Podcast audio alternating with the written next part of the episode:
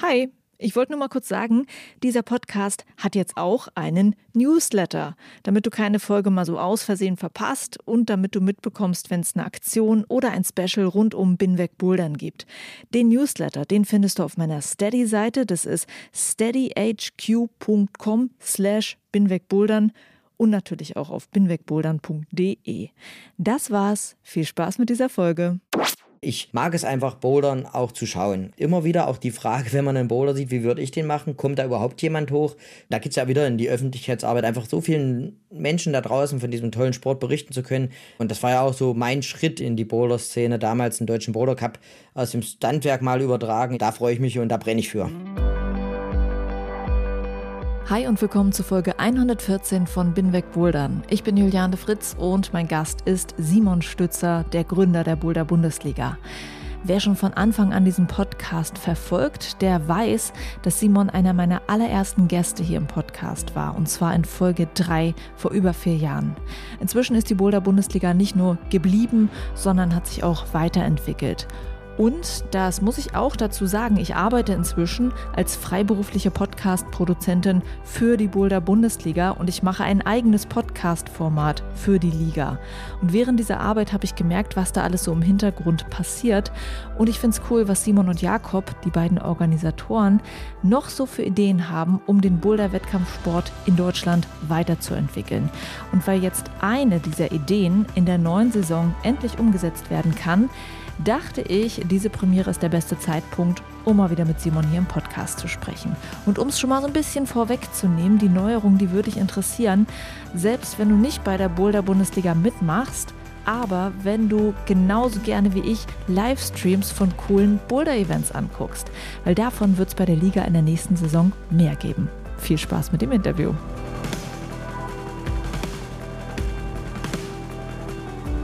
Hast du Lust, mich und diesen Podcast hier zu supporten? Binweg Bouldern wird durch ein Crowdfunding finanziert und zwar auf der Plattform Steady.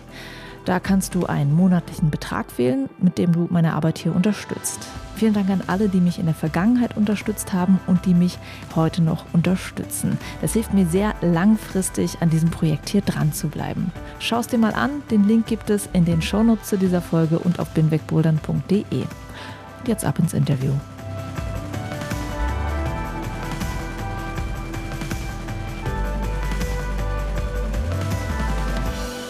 Hallo Simon.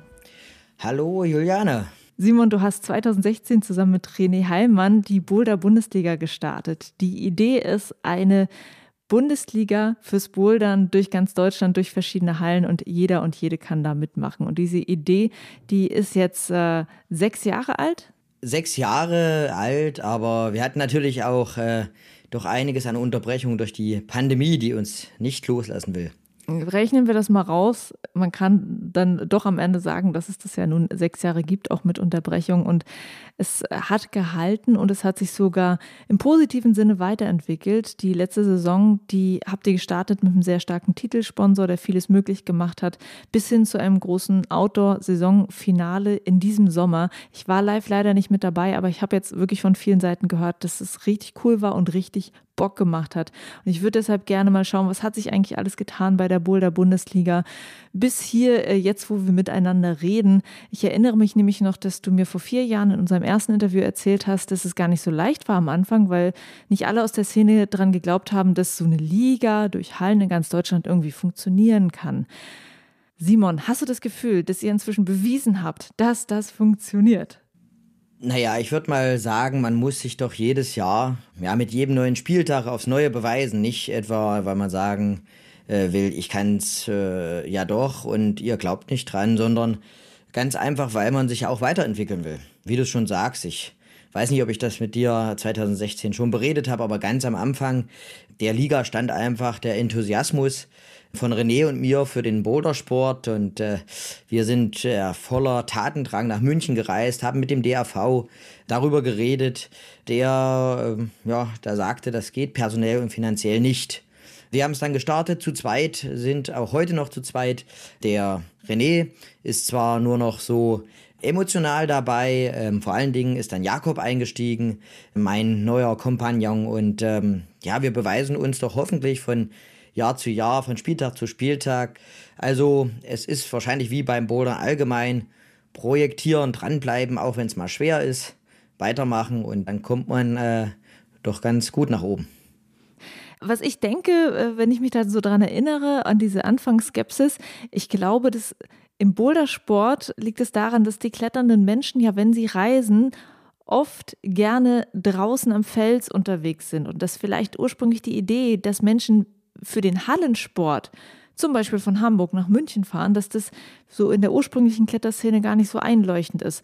Was hast denn du für ein Gefühl? Was ist denn das für eine Art von Boulderpublikum, das bereit dazu ist, das zu machen, was ihr dort mit ihnen zusammen unternehmt? Du sagst das ganz richtig. Natürlich ist der Klettersport, vor allen Dingen auch der Bouldersport, am Fels entstanden. Und wenn man sozusagen aus dieser Generation noch stammt, und ich kann mich da gar nicht dazu zählen, dann ist es vielleicht sogar äh, unverständlich, wie man weite Strecken auf sich nehmen kann, um Plastikgriffe in die Finger zu bekommen. Aber ähm, hier spielt wirklich eben dieses, dieses sportliche Charakter, dieser Wettstreit, das sich miteinander messen, eine ganz, ganz große Rolle. Und ähm, auch wenn ich an den Fels gehe, dann nehme ich weite Fahrten bis Fontainebleau bis nach Südafrika auf mich, um in die tollsten, in die Rocklands, wo auch immer, in die tollsten Bordergebiete zu kommen. Also, wie du schon sagst, das ist äh, ein anderer Typus äh, von Boulderinnen und äh, Boulderern, ähm, die da gewissermaßen ihren Sport, ihre Leidenschaft ausleben. Und ich selber komme ja auch aus sozusagen dem Mannschaftssport, äh, Fußball, aus dem Tischtennis auch. Und da war das gang und gäbe.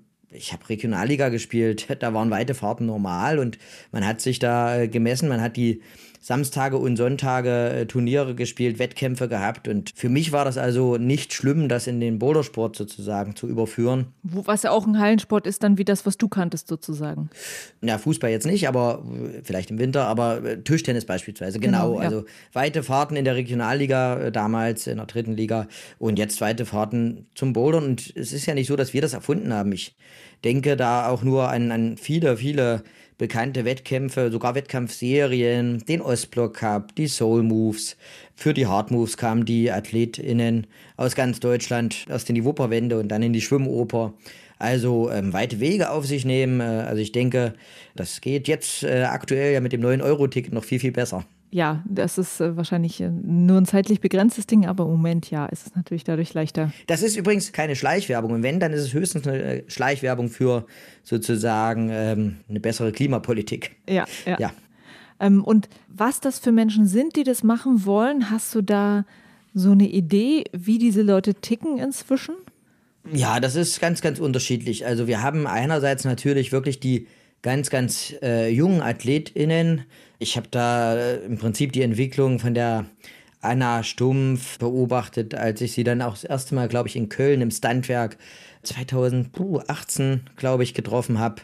Damals, glaube ich, noch elf, äh, inzwischen ja hier kleiner Ninja Warrior Kids äh, Superstar, äh, eine ganz, ganz starke Athletin, die ich glaube, dieses Jahr ähm, ja, auf dem zweiten Platz der ersten Liga gelandet ist.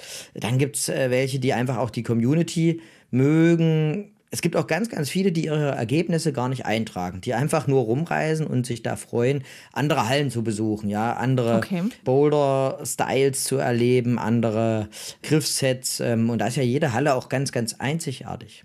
Das könnte man ja auch einfach so machen, ohne Bundesliga. Absolut, könnte man machen. Ich habe schon den Eindruck, und ich würde das äh, sozusagen äh, mich da an der Stelle auch bei den ganzen Hallenbetreibern, den Gastgebern gewissermaßen, auch den Routenbauern hinter der Liga bedanken. Das ist natürlich nochmal so eine extra Portion Motivation, ist nochmal so neue Boulder, 15 am Stück. Du hast ja irgendwie auch einen Rahmen geschaffen, du hast ja 15 Boulder pro Liga. Ja, und dann gibt's die, die auch mal vereinzelt ein Jahr nur mitmachen. Das äh, steht ja außer Frage. Ich glaube, in den letzten sechs Jahren haben wir inzwischen 8000 Registrierungen bei der Boulder Bundesliga erreicht. Ähm, letztes Jahr aktiv, ich glaube, zweieinhalbtausend AthletInnen. Da siehst du schon, da sind welche, die sind abgesprungen, die haben es mal probiert, die vielleicht nur sozusagen ein, zwei Spieltage in ihrer Nähe dann auch absolviert äh, haben. Vielleicht auch stärkere Athleten, die gar nicht so viel Zeit aufbringen und dann sagen manche, einmal mache ich es mit, einmal möchte ich doch da oben stehen. Ähm, Jan Hoyer war ja mal Sieger. Hanna Meul, äh, jetzt dieses Jahr zweiter Platz, zweimal beim Weltcup, habe ich mich richtig gefreut. Die hat ganz im ersten Jahr gewonnen, äh, mit 16 damals noch. einmal Bestvater. Also wir haben hier äh, einige ganz, ganz starke Athleten, natürlich dann auch ähm, eine breite Basis, also in der ersten Liga, da klettern da viele 7B. Und ja, die Entwicklung ging dann weiter, natürlich auch unten einen Breitensport zu etablieren. Wir haben, ähm, ich glaube, vorletztes Jahr dann die dritte Liga eingeführt und äh, das sind dann ganz oft die Taxifahrer für die Kinder. Also wenn Mutti und Papa dann selber noch zum ja, Chalk greifen und mhm. mitmachen wollen, sind sie dann in der dritten Liga vielleicht ganz richtig aufgehoben, wenn sie doch Anfänger sind. Ich erinnere mich auch noch da, du hast so in diesem ersten Interview, was wir hatten, ich hätte mir das Zitat aufschreiben müssen, aber wirklich so sicher gesagt, du wusstest, dass das funktionieren wird mit der Boulder Bundesliga so. Du hattest einfach, glaube ich, auch diese Begeisterung für den Sport und dachtest so, naja, was soll schon schiefgehen? das wird eine coole Sache. Ja, was soll schon schiefgehen, würde ich jetzt nicht sagen. Ich würde eher sagen, ich wusste auch nicht, ob es klappt, aber ich habe auf jeden Fall Lust gehabt, es zu probieren. Also diese Neugier und auch diese, ich habe eine Idee, jetzt werde ich doch versuchen, die äh, mit viel Arbeit, vielen kreativen Ideen, ganz, ganz vielen sozusagen auch Input von außen. Äh, man darf ja nicht vergessen, am Ende sind die gastgebenden Boulderhallen eigentlich ähm, sozusagen das Herzstück der Liga. Das umzusetzen, ja, den Mut. Ähm, ich hatte einen ganz sicheren Job an der Universität hier in Jena. Also da muss man jetzt nicht so mutig sein, wenn man im öffentlichen Dienst äh, sitzt. Äh, irgendwann habe ich da gekündigt. Dann hat man sich schon gefragt, geht das gut und wie lange geht das gut? Aber das Scheitern, das ist doch auch Teil des Games, gerade beim Bouldern und daraus lernt man ja. Also ähm, diese Neugier, einfach was zu probieren, es einfach mal zu machen. Ich hoffe, die kann ich mir noch ein bisschen erhalten und auch in der ja, Techniker Boulder Bundesliga wird es dann immer wieder neue Sachen geben. Du hast gerade die Hallen als wichtige Akteure angesprochen, was auf jeden Fall richtig ist. Genauso auch in den Hallen die Routenschrauberinnen und Schrauber sind ja wichtig für das Gelingen eines jeden Spieltages. Ne? Die müssen die richtigen Routen schrauben, an denen die Leute zeigen können, was sie drauf haben. Was würdest du sagen, was hast du über Routenbau gelernt in der ganzen Zeit? Also ich glaube, da muss man auch immer so ein bisschen nachjustieren. Manchmal passt es an einem Spieltag, manchmal nicht. Und du bist bestimmt auch einer, der da mal ein bisschen mit einschreiten musste und, und sagen musste, okay, in die Richtung soll es gehen, in die Richtung. Was hast du gelernt darüber? Naja, genau. Also wir geben schon die Schwierigkeitsgrade vor, die Verteilung für die erste, zweite, dritte Liga. Was ich beobachte als Entwicklung erstmal, wo ich mich richtig drüber freue, dass einfach immer mehr Austausch geschieht. Ja, also dass man nicht einfach als stiller Konsument dahergeht in seine Heimathalle, auch in der, in der äh, Techniker Boulder Bundesliga nicht einfach so das dahin nimmt und gut ist, sondern dass man einfach sagt, ja, das war jetzt mal wirklich ein, ein schöner Bowler oder das ähm, war absolut auf Länge geschraubt. Was ist hier los? Auch die Entwicklung, dass immer mehr Frauen im Routenbau aktiv sind, äh, freut mich total. Und da einfach in den Austausch zu geraten, gemeinsam auch den Sport und die Herausforderung, die Messlatte immer höher zu schrauben. Und äh, Diskussionen gibt es da natürlich total viele. Manche sagen dann der klassische Style und Leisten und manchen ist es zu wenig Gehüpfe, zu viel Gehüpfe.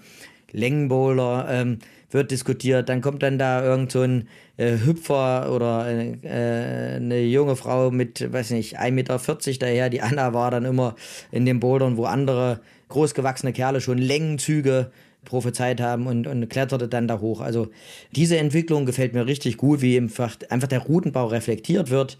Ist ja auch eine ganze Branche, die da entsteht. Ich meine, da viele, viele das quasi als Handwerk, als Kreativhandwerk auch inzwischen selbstständig betreiben. Also ein ganzer Berufszweig, der da entstanden ist. Du sprichst auch gerade an, ne? da gibt es ja auch manchmal Leute von den Teilnehmerinnen und Teilnehmern, die sagen, ja, dieser oder jener Boulder geht gar nicht.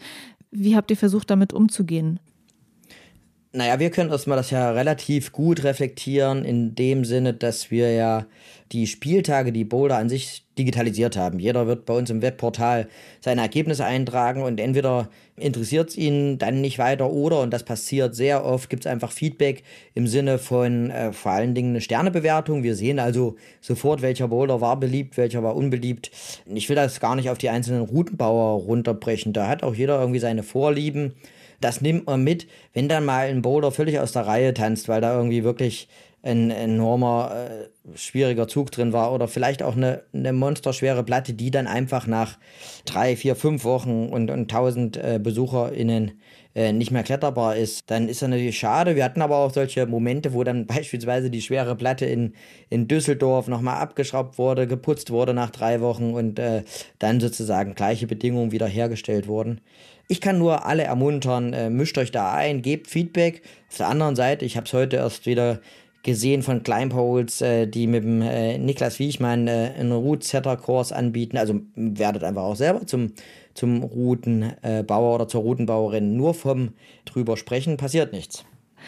Ja, und es gibt ja auch manche Hallen, die Workshops anbieten dafür. Ich habe das hier im Ostblock in Berlin mal gemacht. Also da mal reinzuschnuppern, äh, sollte man die Chancen, die sich da darbieten, auf jeden Fall mal nutzen. Und ähm, gehen wir mal weiter zum Thema Organisieren von Boulder-Veranstaltungen. Jeder Spieltag ist ja an sich eine Boulder-Veranstaltung. Jeder Kickoff ist in sich eine Veranstaltung und ein Finale natürlich auch eine ganz, ganz große. Was muss so ein Event haben, damit es Boulderinnen und Boulderer anziehen kann? Also was hast du darüber gelernt? Wie macht so ein Event Bock? Also ich würde mal sagen, Event würde ich die Spieltage äh, gar nicht so äh, als gewollt bezeichnen. Wenn du einen Tageswettkampf hast, dann ist das ein Event, ja. Da hast du eine Teilnehmerliste, eine Voranmeldung, da hast du im Prinzip vielleicht eine maximale Starterzahl. Also ich bin da sicherlich nicht der Experte, wie man das auf so ein Tagesevent managt wenn es jetzt zu den Spieltagen kommt, aber mit Blick aufs Finale, ja, du musst einfach ein gutes Umfeld bieten. Ja, du willst äh, saubere Boulder haben, schöne Linien, du willst Abstand äh, haben zwischen den Bouldern. Die Leute sollen äh, einfach einen, einen, tollen Tag erleben. Und ich glaube einfach, das Feedback aufsaugen. Ich meine, ich habe Physik studiert. Ich habe also wenig mit Bouldern in dem Sinne am Hut. Ich habe es nicht gelernt. Ich bin zumindest kein Hallenbetreiber. Und äh, einfach mit offenen Augen durch die Welt gehen, gucken, was machen andere Boulder-Wettkämpfe und da gibt es eine ganze Reihe von, ähm, was gut ist sozusagen, adaptieren möglicherweise. Äh, wir sind da auch dabei, also in, in der kommenden Saison, da gibt es eine, eine, großartige Neuerung. Wir wollen zum Teil äh, noch besser eventisieren. Ähm, das Preisgeld wird sich vervierfachen. Da sind ganz, ganz viele Sachen geplant und für mich vor allen Dingen im Mittelpunkt steht ja, die Athleten sollen sich wohlfühlen und der Bouldersport soll die Bühne bekommen, die er verdient hat. Ich freue mich wirklich über jedes äh, Radiointerview, über jeden Fernsehbeitrag, ob nun über die Liga oder von anderen Wettkämpfen, anderen Boulderhallen. Ähm, dann freue ich mich immer, ähm, auch wenn Alex Megos im, im ZDF Sportstudio sitzt. Und insofern versuchen wir einfach auch diese Öffentlichkeitsarbeit ähm, da ja, nach bestem Wissen und Gewissen zu betreiben und ähm, ja immer wieder dazu zu lernen und immer wieder auch auf die AthletInnen und die Hallenbetreiber zu lauschen. Okay, jetzt hast du äh, gerade schon angesprochen, äh, die, die Medienaufmerksamkeit ähm, und äh, diesen Sport sozusagen nach außen zu präsentieren, ist wichtig. Da gehen wir gleich nochmal hin. Du hast aber auch gesagt, du guckst gerne bei anderen Events, was die gut machen. Welche magst du besonders gerne? Welche findest du toll? Wo guckst du gerne mal was ab? Und was ist das? Also ich habe staunend vor dem äh, YouTube-Livestream gesessen, als die Hardmoves stattgefunden haben. Da kann man einfach nur sagen, Chapeau, ein großartiges Event. Ähm, also Grüße gehen raus und auch der Wunsch, äh, macht es gerne äh, in einer neuen Auflage. Und wo sind sie? Ich äh, freue mich, ich bin in den Gesprächen jetzt auch wieder mit dem E4, mit dem Dirk und dem Tom Masters of Stone. Auch was der Alpenverein für sozusagen solide Arbeit leistet über die Landesmeisterschaften in vielen Bundesländern, die regionalen Meisterschaften, dann hin bis zur deutschen Meisterschaft, die Entwicklung. Also mir persönlich liegen ganz, ganz sehr auch die Live-Übertragungen am Herzen. Ich mag es einfach, Bouldern auch zu schauen. Also sich was abzuschauen, zu staunen. Immer wieder auch die Frage, wenn man einen Boulder sieht, wie würde ich den machen? Kommt da überhaupt jemand hoch? Schafft es eine Athletin? kommt da ein Sportler hoch und ähm, da geht es ja wieder in die Öffentlichkeitsarbeit, einfach so vielen Menschen da draußen von diesem tollen Sport berichten zu können. Da finde ich Live-Übertragungen ähm, einfach ganz, ganz wichtig. Ähm, und das war ja auch so mein Schritt in die, in die Boulder-Szene, damals den Deutschen Boulder Cup aus dem Standwerk mal übertragen. Ich glaube, der hatte über 100.000 Aufrufe. Da freue ich mich und da brenne ich für. Du hast, ähm, als es nach Jena ging, zu diesem Outdoor-Finale, mir gegenüber, aber ich glaube auch vielen anderen gegenüber immer gesagt, dass es dir auch wichtig ist, dass da Leute hinkommen können, die den Sport noch nicht kennen, noch nicht so gut kennen, die noch nie einen Wettkampf gesehen haben. Und für die muss das ja auch interessant sein und anziehend sein. Was glaubst du, ist es, was da wichtig ist, um Leute da noch für zu begeistern, die noch diese Berührung nicht hatten? Also ich hatte vor dem Finale ganz klar gesagt, wir haben keinen Grund, uns in einer Boulderhalle zu verstecken. Wir müssen raus. Wir, wir sind in Jena gewesen, im Paradiespark. Eine fantastische Unterstützung auch von Seiten der Stadt, von Seiten unserer großen Sponsoren.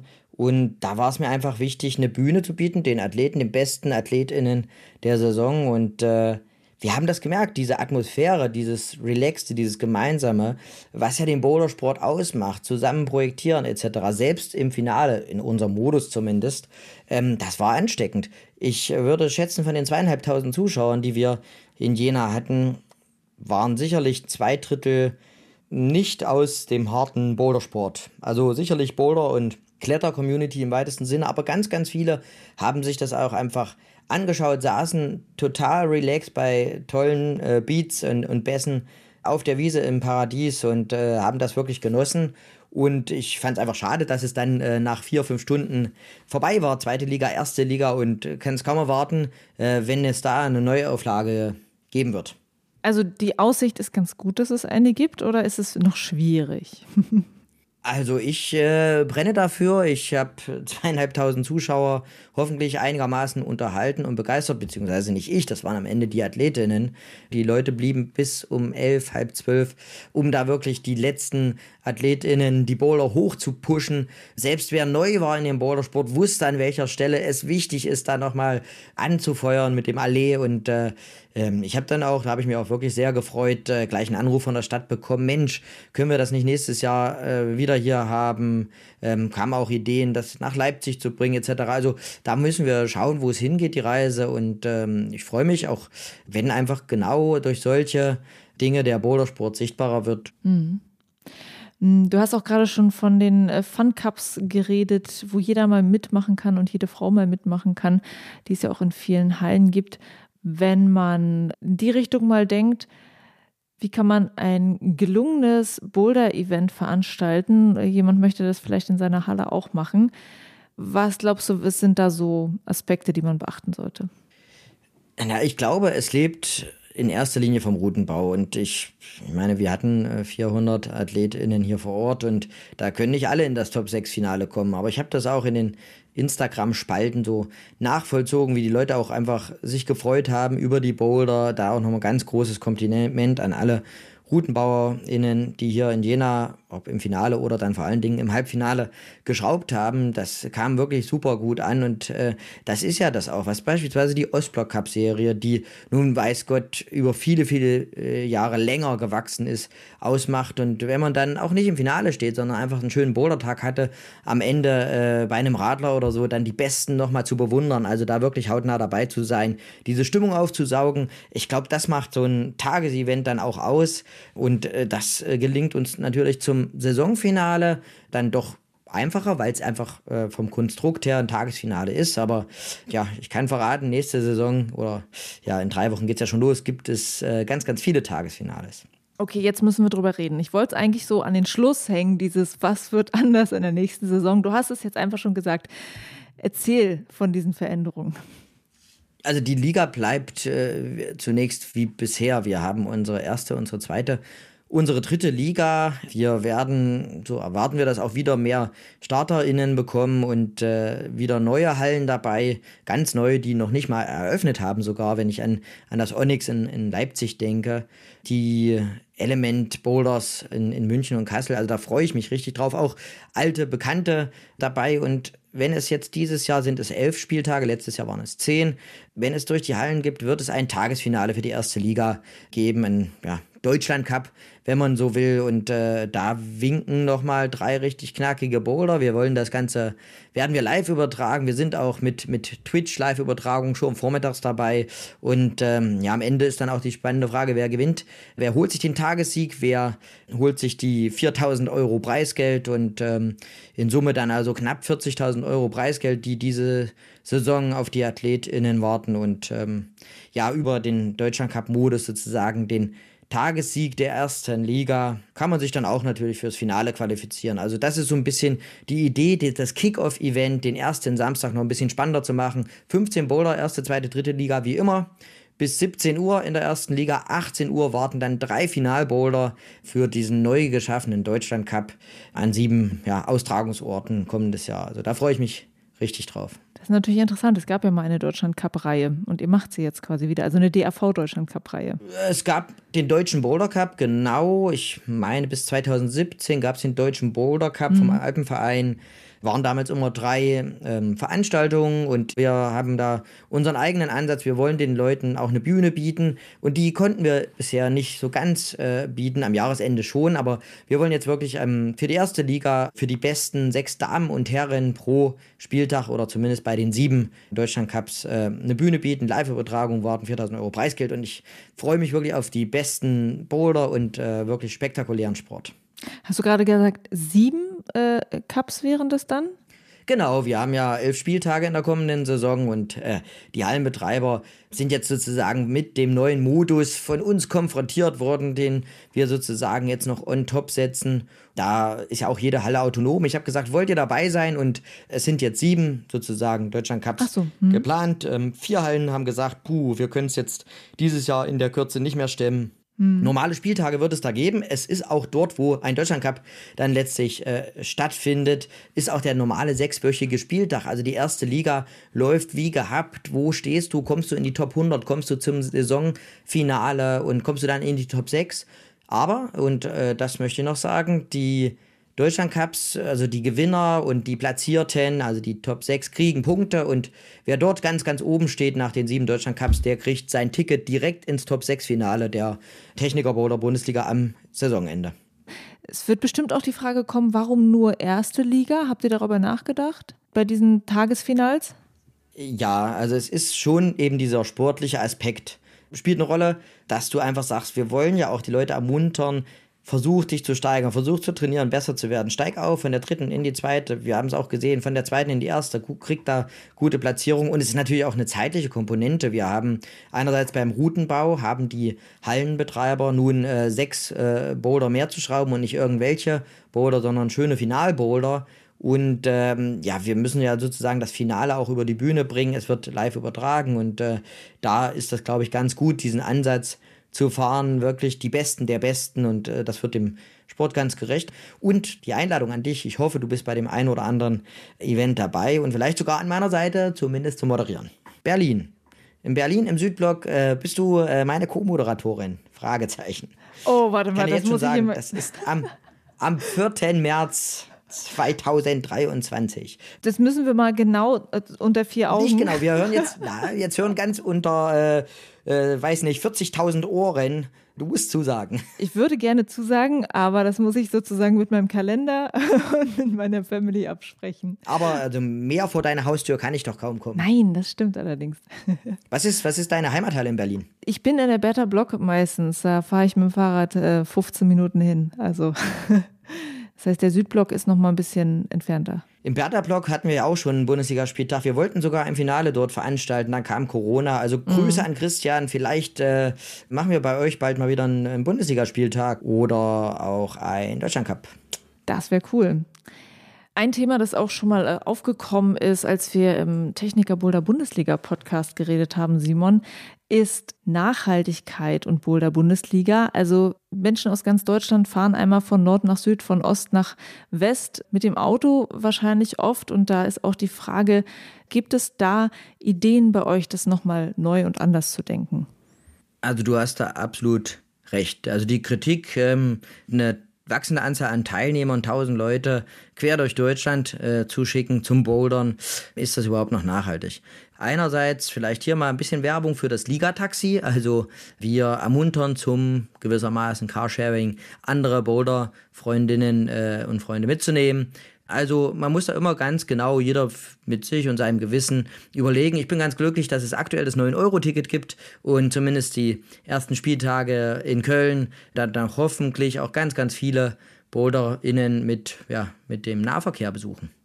Und ähm, hoffentlich vielleicht auch noch äh, dann was weitermachen. Es soll ja beim 9-Euro-Ticket auch darum gehen, Menschen allgemein, glaube ich, fürs Zugfahren zu begeistern, dass sie es auch danach noch machen können. Absolut. Ich habe jetzt erst gelesen, es wird jetzt das 360-Euro-Ticket äh, diskutiert. Ich äh, selber kann verraten, da sind wir gescheitert, das kann ich einmal aus dem Nähkästchen plaudern. Unsere Sponsoring-Anfrage an die Deutsche Bahn wurde ganz nett abgelehnt. Also das wäre ja mal ein guter Partner. Also falls hier jemand aus äh, gewissen Kreisen der Deutschen Bahn zuhört, ich finde hier mit 1000 äh, BesucherInnen, dem man vielleicht auch ein cooles äh, Ligaticket servieren könnte, was auch immer, wie das Thüringen-Ticket, das Franken-Ticket, soll es doch das Bundesliga-Ticket geben. Das wäre doch was. Ähm, also, liebe Deutsche Bahn, wer hört zu, wer kann sich bei, bei mir melden? Dann machen wir das mit der Nachhaltigkeit aber wirklich mal. Okay, das wäre doch cool, wenn das auch nochmal entsteht. Ähm, genau. Und seit der letzten Saison, äh, die haben halt ganz viel möglich gemacht. Der neue Titelsponsor, die Techniker Krankenkasse, ist jetzt mit dabei. Ich habe schon oft mit Leuten aus der Szene gesprochen, die irgendwelche Projekte starten oder aufbauen wollten und die sagten, es ist halt so schwer, Sponsoren zu finden. Es würde bestimmt auch viele Leute interessieren, wie man eigentlich so weit kommen kann, dass man das eigene Projekt mit so einem großen Sponsor verwirklichen kann, der auch wirklich sagt, okay, wir machen das jetzt mal so und so lange, eine so und so lange Zeit.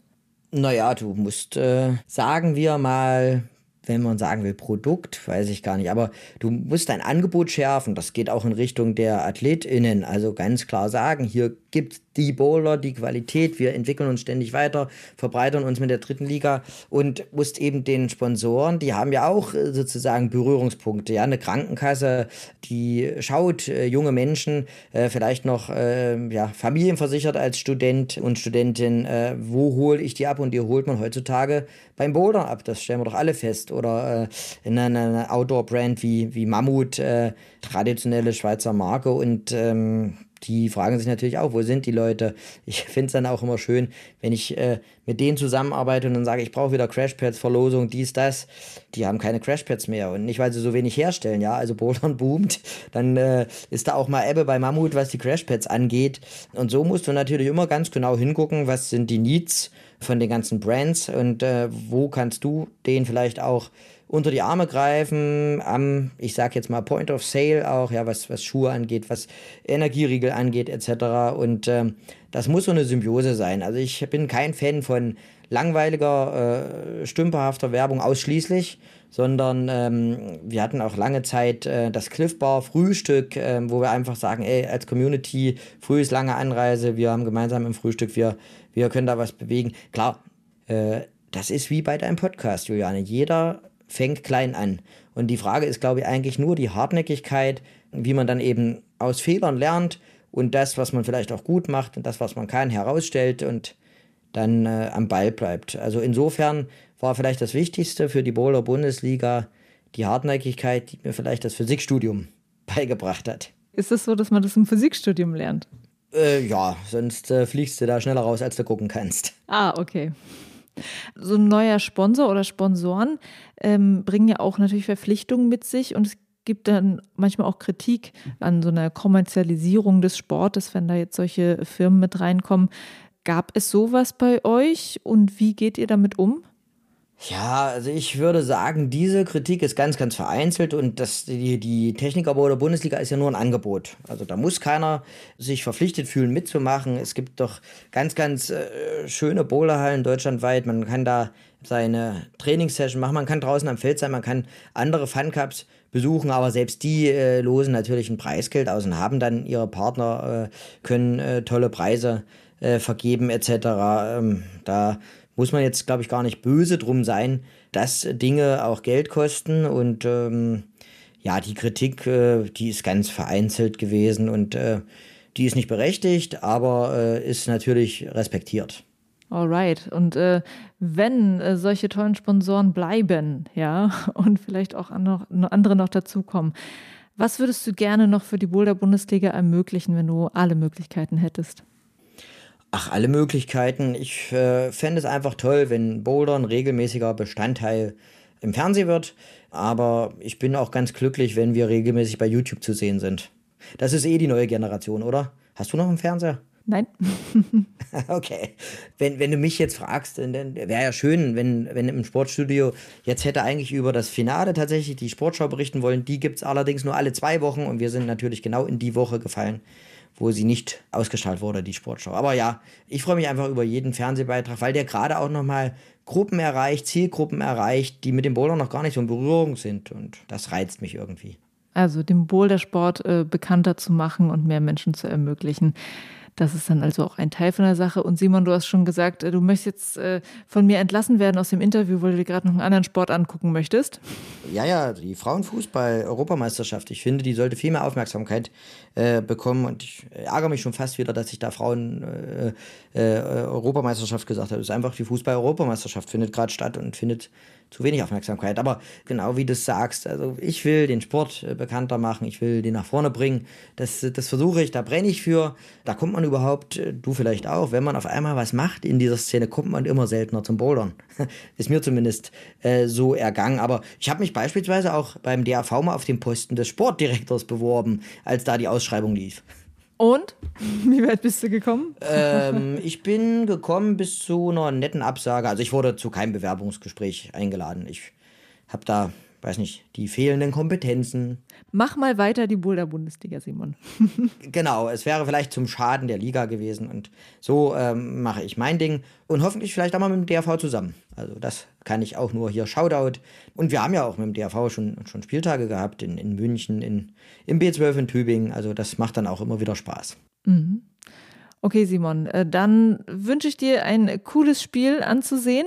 Vielen Dank und ich freue mich auch, dass bald eine neue Saison losgeht. Und dann geht es auch wieder jetzt äh, von Binnenweg Bouldern rüber in den Techniker Boulder Bundesliga Podcast, der dann auch wieder mit startet. Absolut, da freue ich mich drauf. Das war Simon Stützer, der Gründer der Boulder Bundesliga. Und ich kann dir nur sagen, ich freue mich sehr auf diese Saison und ich bin gespannt auf die Tageswettkämpfe und auf die Finalübertragung der einzelnen Stationen. Und um nichts davon zu verpassen, folg auf jeden Fall der Boulder Bundesliga und hör gerne auch mal in den Podcast der Boulder Bundesliga rein, zu finden in deiner Podcast-App unter Techniker Boulder Bundesliga. Das war's für diese Folge. Juliane mein Name und ich bin wegbouldern.